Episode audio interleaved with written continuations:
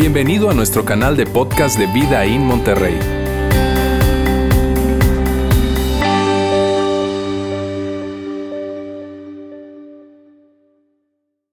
Si una crisis es una oportunidad, entonces una gran crisis se convierte en una gran oportunidad, una gran oportunidad de ser mejores. Ser mejores relacionalmente, ser mejores financieramente, ser mejores en nuestro crecimiento personal, eh, ser mejores en nuestra espiritualidad.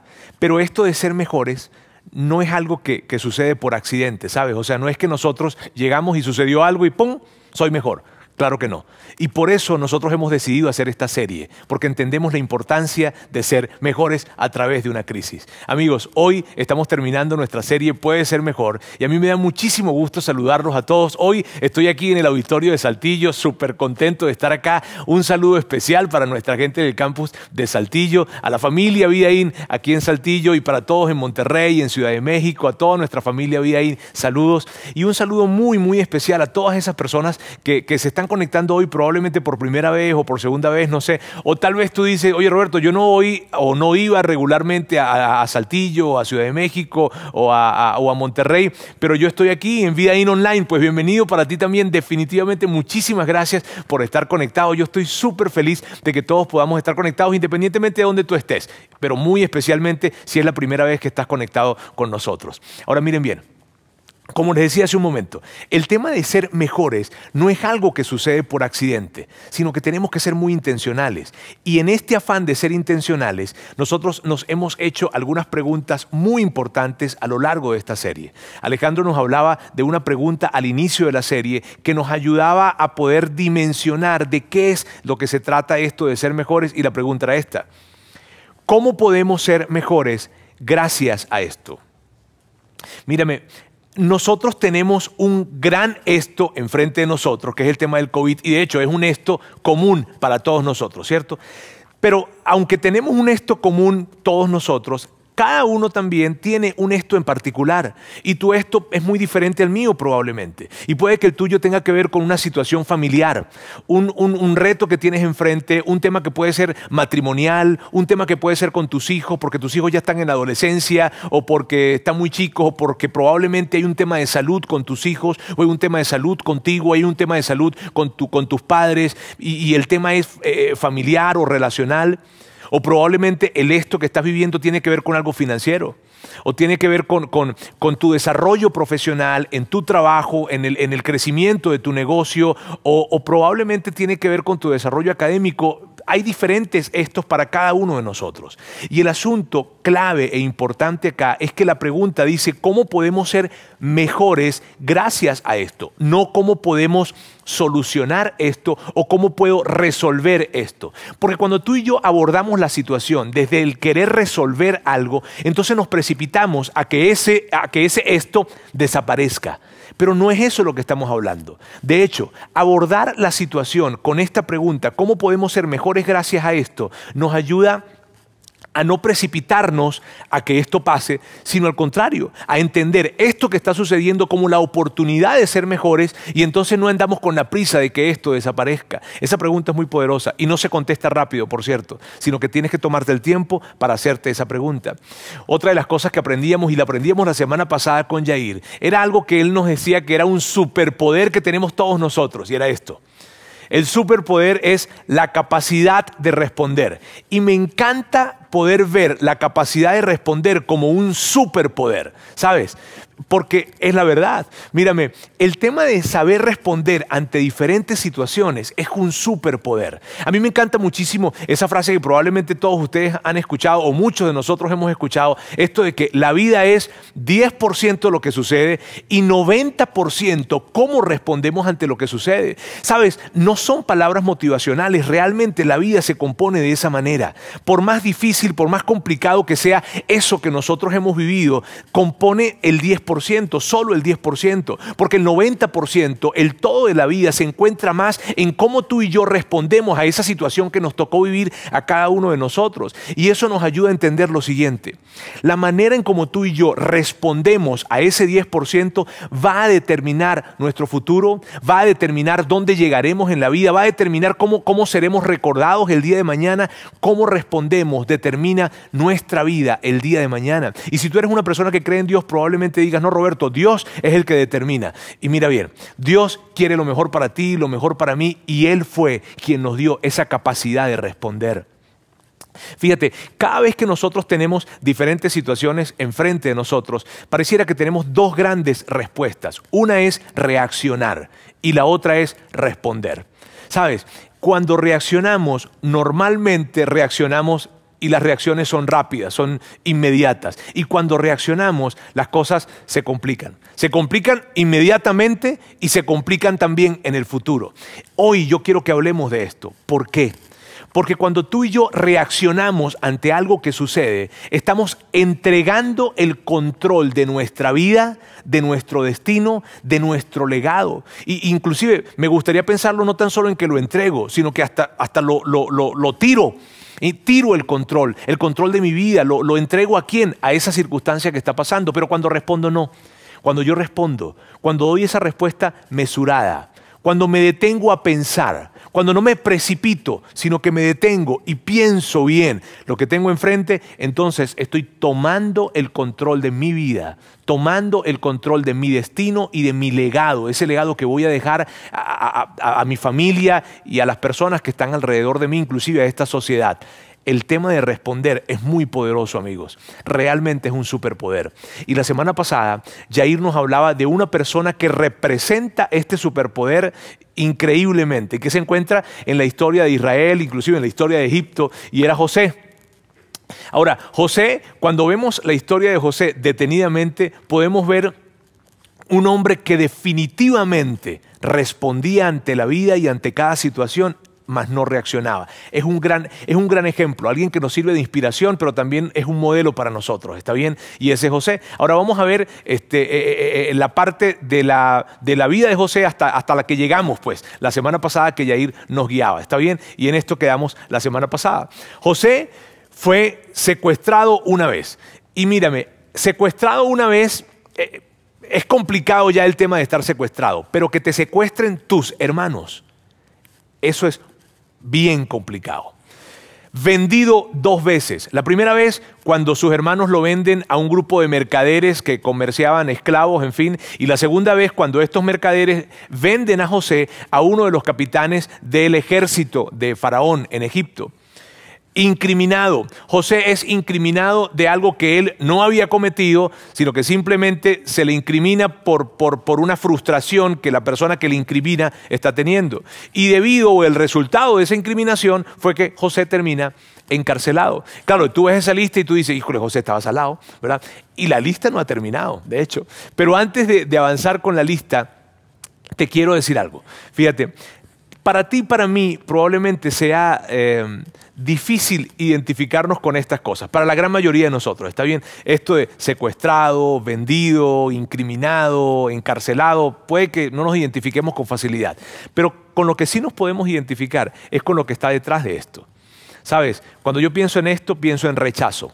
El rechazo que vivió José cuando sus hermanos entonces lo, lo, lo, lo, secuestraron y luego lo vendieron.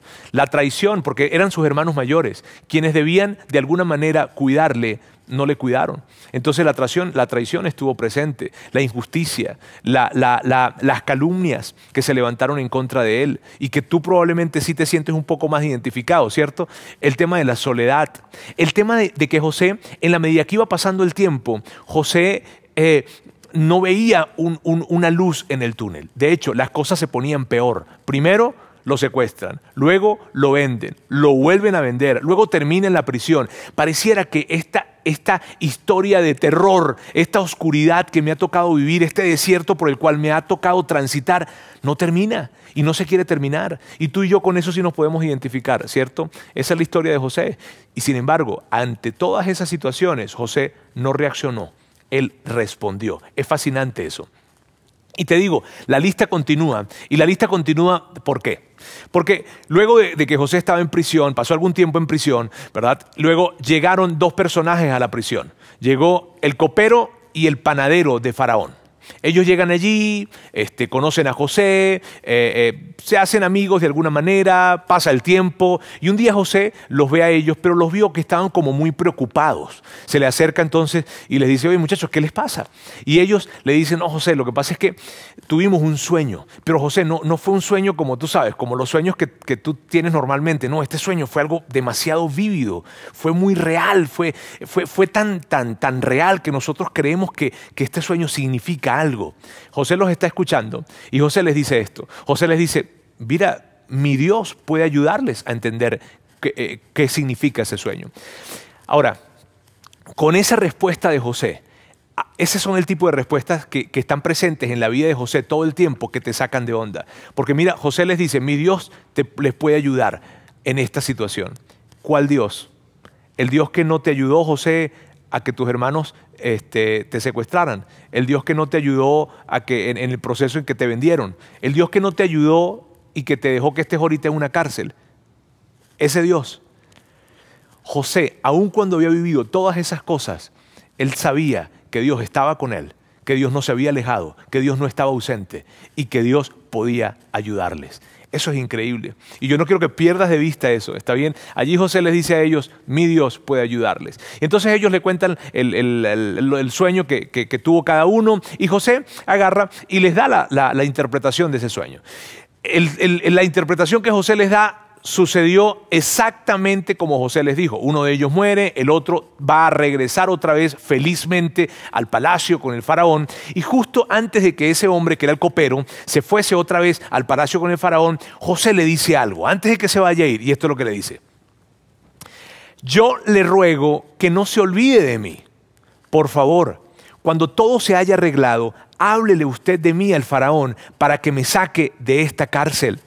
A mí me trajeron por la fuerza de la tierra de los hebreos. Yo no hice nada aquí para que me echaran en la cárcel. Y cuando tú ves esta descripción, queda claro algo. José no quería estar en la prisión. José no es que estaba feliz de todo lo que él le había sucedido, para nada, él no quería estar allí ni, ni, ni, ni, hubiese pedido que le, que le sucediese todo lo que él le había sucedido. Sin embargo, José no se quedaba en la queja, José no se quedaba en el resentimiento ni, en, el, este, en el reclamo constante de lo que había pasado, no. En la victimización, José no se quedaba allí. José decidía entender que Dios estaba con él, hacer las cosas de la mejor manera y siempre buscar oportunidades para ayudar a otras personas. Ese era José. Total, de que el copero regresa con el faraón y de inmediato cuando llega con el faraón, habla con el faraón y le dice, oye faraón, ¿sabes qué? Yo vengo de la prisión, pero allí estaba alguien que habló, que me ayudó, en fin, no, nada. Eso no sucedió. Sucedió exactamente lo que le pidió José, esto de que, por favor, no se olvide de mí. Exactamente eso fue lo que él hizo, se olvidó de él.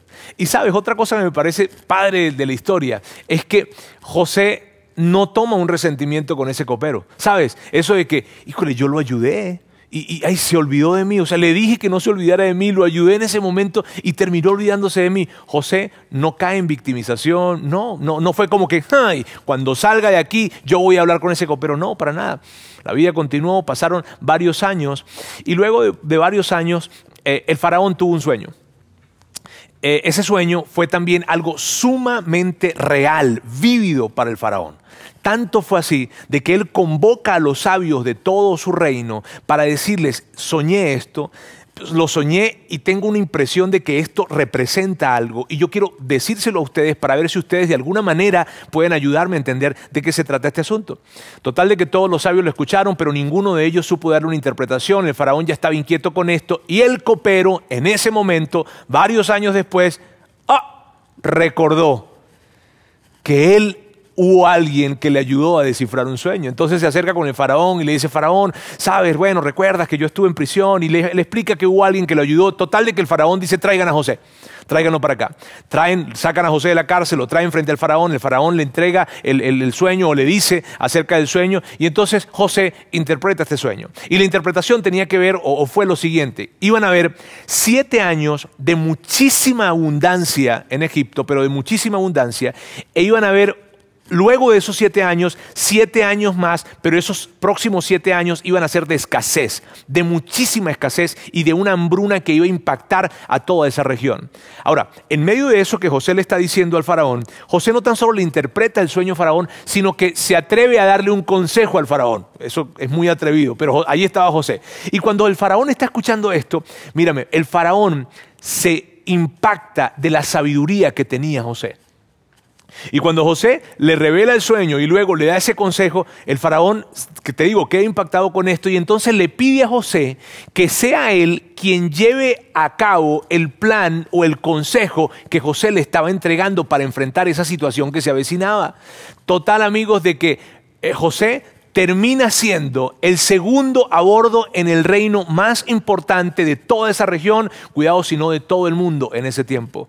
Y por eso la historia de José es fascinante. Imagínate, primero estuvo bien, luego fue secuestrado, luego vendido, es como esclavo, luego encarcelado y ahora termina siendo el segundo a bordo de la región, de la nación más importante. Tú puedes buscar la historia en Génesis 40, de 40 al 50 más o menos, allí tú puedes conseguir esa historia. Pero el punto es que José termina en esto. Pasan los años, José lleva a cabo ese plan que le recomendó al faraón, muy bien ejecutado. José tomó unas decisiones tan sabias, que hay tanta riqueza también en, cuando lees la historia.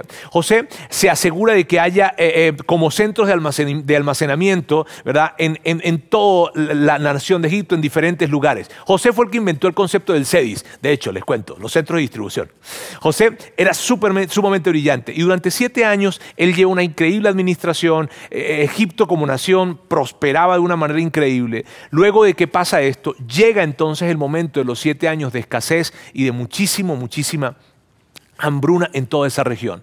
La hambruna impacta a otras ciudades, a otras naciones, y entonces la gente, a partir de que empezaban a transcurrir eh, eh, los meses y los años, eh, sabían de que en Egipto era el único lugar en donde había abastecimiento, en donde había comida, debido a las buenas decisiones que José había tomado. El hambre llegó a impactar la región en donde José vivió con su familia, que vivían allí sus hermanos y su papá.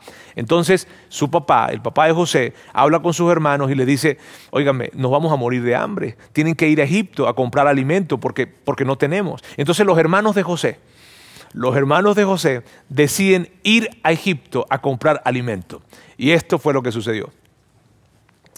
José era el gobernador del país y el que vendía trigo a todo el mundo. Cuando sus hermanos llegaron ante él, se postraron rostro en tierra. Mírame, aquí están los hermanos de José. Y no te olvides quiénes son los hermanos de José. Los hermanos de José fueron los que lo vendieron, los que lo secuestraron y lo vendieron. Esos son los hermanos de José. Y ahí están ellos. Llegan enfrente de José, ellos no reconocen a José. Y no lo reconocieron porque José, la última vez que lo habían visto, José tenía como unos 17 años, además ahí tenía como unos 40 aproximadamente, y además él lucía como un egipcio. Total de que no lo reconocen, se postran en, el rostro, en su tierra, en la tierra, porque esa era la costumbre que había en ese tiempo. Ahora, ellos están allí y José sí sabe quiénes son. José sí los identificó. Ahora, yo quiero que no pierdas de vista esto. Y yo quiero que pienses en esta escena enfrente de ti, postrados en la tierra, tú siendo el hombre que tiene todo el poder, allí tienes enfrente a la gente que más daño te ha hecho, a los causantes de todas tus miserias. Allí los tienes enfrente. ¿Qué haces? ¿Qué haces en medio de eso? Porque no ha sido poco el dolor que has vivido, porque no ha sido poco la frustración y la desdicha que te ha tocado vivir y los tienes ahí enfrente. Tú nunca hiciste nada para que ellos te hicieran lo que ellos te hicieron. Nunca lo hiciste. Y los tienes allí con el rostro en la tierra. esa escena no podemos perderla de vista. Y sabes, José en esa escena no reaccionó. Es impactante esto. Ahora, no fue que José les dijo a, ellos, ah, qué bueno, bienvenidos, ¿de qué tierra nos visitan? Pasen por aquí, adelante, estamos para atenderle. No les dio esa, esa, esa bienvenida. Sin embargo, José no reaccionó en contra de ellos. José los vio, José supo quiénes eran, José se tomó el tiempo para pensar qué iba a hacer. Y José encontró diferentes maneras de mantenerse, interactuando con ellos, pero no se precipitó a, reaccionar o a responderles de, de, diferentes formas, sino que él era una situación complicada, amigos, lo que él tenía enfrente. Y lo que él hizo, y esto es fascinante, porque lo que él hizo fue que se tomó el tiempo para descifrar qué iba a hacer. Se tomó el tiempo para pensar y ver Buscó la manera de mantenerse conectado con ellos, pero no decidió de inmediato. Él estaba pensando, ¿qué voy a hacer? ¿Qué es lo que voy a hacer con mis hermanos? ¿Cómo voy a responder ante esto? De hecho, en la historia habla de que en algunos momentos la, emoción le ganaba y él se apartaba a su habitación y empezaba a llorar porque era tan complicado para él, pero se reponía otra vez y volvía otra vez y estaba allí con sus hermanos, que ellos no sabían que era él, está, está bien, pero estaba en esa situación. El punto es que pasó el tiempo, pasó el tiempo y José entonces ya logró descifrar, esto es lo que voy a hacer. Y esta es una característica de las personas que responden y que no reaccionan. Se toman el tiempo para pensar. Eso fue lo que hizo José. Total de que llegó el momento en que José ya tenía que decirles a ellos quién era él. Y así se ve. Yo soy José. Y luego les hizo una pregunta. ¿Vive aún mi padre? Y entonces los hermanos de José respondieron de esta forma. Sus hermanos no pudieron responderle porque estaban aterrados delante de él. Y claro que estaban aterrados. O sea, imagínate la escena, cuando ellos están allí y han pasado varias cosas con él y saben que él es la persona más importante allí, que por encima de él solamente está el faraón y que los ejércitos, los soldados, todos están, están a, disposición de, de José y se enteran de que él es el hermano que ellos maltrataron, que ellos humillaron, que ellos secuestraron y que ellos vendieron. ¿Qué crees? Mírame, allí fue donde nació la famosa frase, no manches. Sí, porque mira, mira el asunto. O sea, es una situación increíble. Allí están los hermanos y escuchan a José, soy José. ¿Qué? Ellos pensaron de inmediato, nos va a matar. A todos nos va, a, a encarcelar o nos va a matar, pero pensaron lo peor. Lo que ellos no sabían, lo que ellos no sabían es que José fue y es un hombre que vivió todo ese tiempo con la seguridad de que Dios estaba con él. Y que a lo largo del tiempo él perfeccionó el arte de responder. Que con cada situación que se presentaba, José aprendió cada vez más a responder mejor. Ese era José, ellos no lo sabían. Y ante esa situación, un José que había vivido con la certeza de que Dios estaba con él, entonces supo responderles. Y en ese momento les respondió con perdón. Y esta fue su respuesta. Por favor, acérquense, les dijo. Entonces ellos se acercaron. Y él volvió a decirles, soy José, su hermano a quien ustedes vendieron como esclavo en Egipto. Pero no se inquieten ni se enojen con ustedes mismos por haberme vendido. Fue Dios quien me envió a este lugar antes que ustedes, a fin de preservarles la vida. Y tú escuchas esa respuesta y dices, no puede ser. Tú escuchas esa respuesta. Esto de que no se preocupen, más que, más que ustedes, fue Dios quien me envió a este lugar. Y me envió con un propósito, el de preservarles la vida. Amigos, vemos esa respuesta y decimos, ¿de dónde nace una respuesta como esa? O sea, ¿cómo es posible que alguien enfrente de gente que le ha hecho tanto daño sea capaz de responder de esa forma? De responder con perdón, de decirles, no, no, no se preocupen, ustedes realmente no quisieron hacer eso. ¿Ah? Amigos, esa es la respuesta de alguien que vive con esta seguridad, la seguridad de que Dios está con él. Eso fue lo que le dio a José y lo que le permitió responder de la manera en que respondió. Porque cuando tú y yo vivimos con la convicción de que Dios está con nosotros, entonces vamos a poder responder. Mírame, una de las características que tiene alguien que está convencido de que Dios está con él es que entiende lo que tiene enfrente con una mirada diferente. O sea, tiene una perspectiva diferente de cada cosa que se le presente. Una persona que vive creyendo, convencido de que Dios está con él, la manera en cómo ve las situaciones que le suceden es muy diferente a las otras personas. Es una perspectiva diferente y eso es el resultado de vivir confiando en que Dios está con nosotros. Y eso fue lo que pasó con José.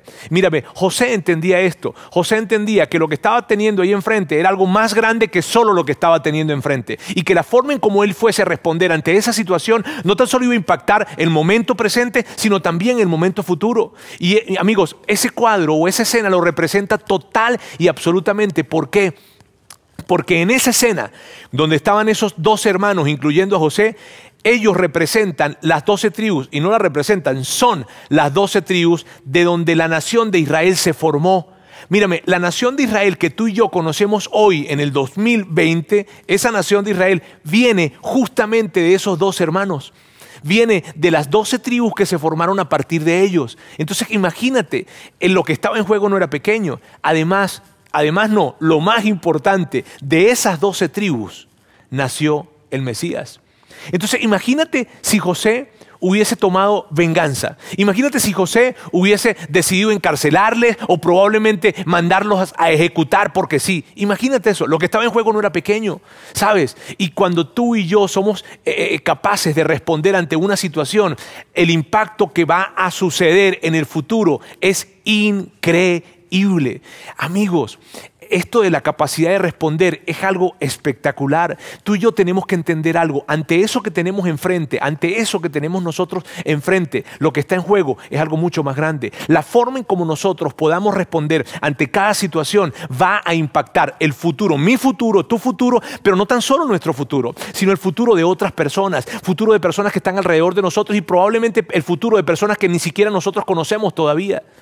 Lo que tenemos enfrente siempre es más grande de lo que nosotros podemos pensar. Y la forma en cómo nosotros respondemos es determinante, porque va a, va a marcar la forma en cómo el día de mañana nos van a recordar y va a marcar el legado que nosotros podamos entregar. Mírame, Hace poco estaba viendo una película con mis hijos y había un abuelito. Ese abuelito eh, eh, tenía una relación espectacular con su nieta. Su nieta lo admiraba, lo quería muchísimo y estaba allí con él, espectacular, la verdad. Y cuando yo vi la película, yo le decía a mis hijos, óyeme, yo quiero ser ese tipo de abuelito. Yo quiero ser ese abuelito que, que, sus nietos lo quieran y que, y que lo admiren y que quieran estar con él. Yo quiero ser ese abuelito, pero yo entiendo esto, amigos. Yo sé que Dios también quiere eso para mí, pero al final del día quien va a determinar que yo sea ese abuelito, voy a ser yo. ¿De qué manera, Roberto? Con mi capacidad de responder. Ante lo que tengo enfrente, ¿voy a reaccionar o voy a responder? Por eso, hoy quiero terminar con esa pregunta que nos dejaba Yair la semana pasada. ¿La recuerdas? Vamos a verla acá. Y es una pregunta que tiene dos partes. ¿Cómo respondería alguien en mi circunstancia? Y esa parte de la pregunta tú y yo la respondemos con facilidad, ¿cierto? Esa parte de la pregunta la respondemos rápido. Yo sé, yo sé cómo respondería alguien en las circunstancias que me, están, que me han tocado vivir a mí. Pero la, la segunda parte de esta pregunta es donde se encuentra la riqueza de la pregunta. ¿Está bien? ¿Cómo respondería alguien en mis circunstancias si tuviera la certeza de que Dios está con él o con ella? ¿Cómo respondería alguien en mis circunstancias si estuviese convencido de que Dios está con él? De que hay más de lo que tengo enfrente. De que lo que tengo enfrente en este momento no es la historia completa de mi vida, sino solo un capítulo de mi vida. ¿Cómo respondería alguien cuando puede entender de que Dios definitivamente está con él? ¿Cómo? Sabes, esta pregunta es tan importante y no se responde rápido sino que es necesario tomarse el tiempo para responderla. ¿Cómo respondemos nosotros? ¿Cómo responde alguien cuando está seguro y convencido de que Dios sí está con él? Amigos, tan solo el hecho, mira bien, tan solo el hecho de tomarme el tiempo para hacerme la pregunta me ayuda a no reaccionar. Y allí hay una riqueza. Tan solo el hecho de hacerme la pregunta me ayuda a no reaccionar, porque el tema de responder no es algo natural. Lo natural para ti y para mí es reaccionar. Entonces cuando yo me detengo y me hago esta pregunta, ¿cómo respondería alguien en mis circunstancias si estuviera convencido de que Dios está con él. Solamente al hacerme la pregunta, ya estoy tomándome el tiempo para preparar una buena respuesta y no para ceder ante una mala reacción. ¿Está bien? Amigos, quiero, quiero decirles esto. Dios escribe en líneas torcidas. Dios siempre saca bueno de lo malo.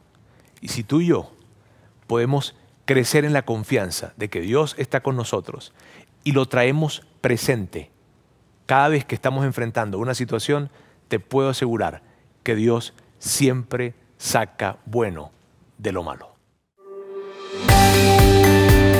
Gracias por haber escuchado este podcast de Vida en Monterrey. Si deseas escuchar estos mensajes en vivo, te invitamos a que nos acompañes todos los domingos a nuestro auditorio.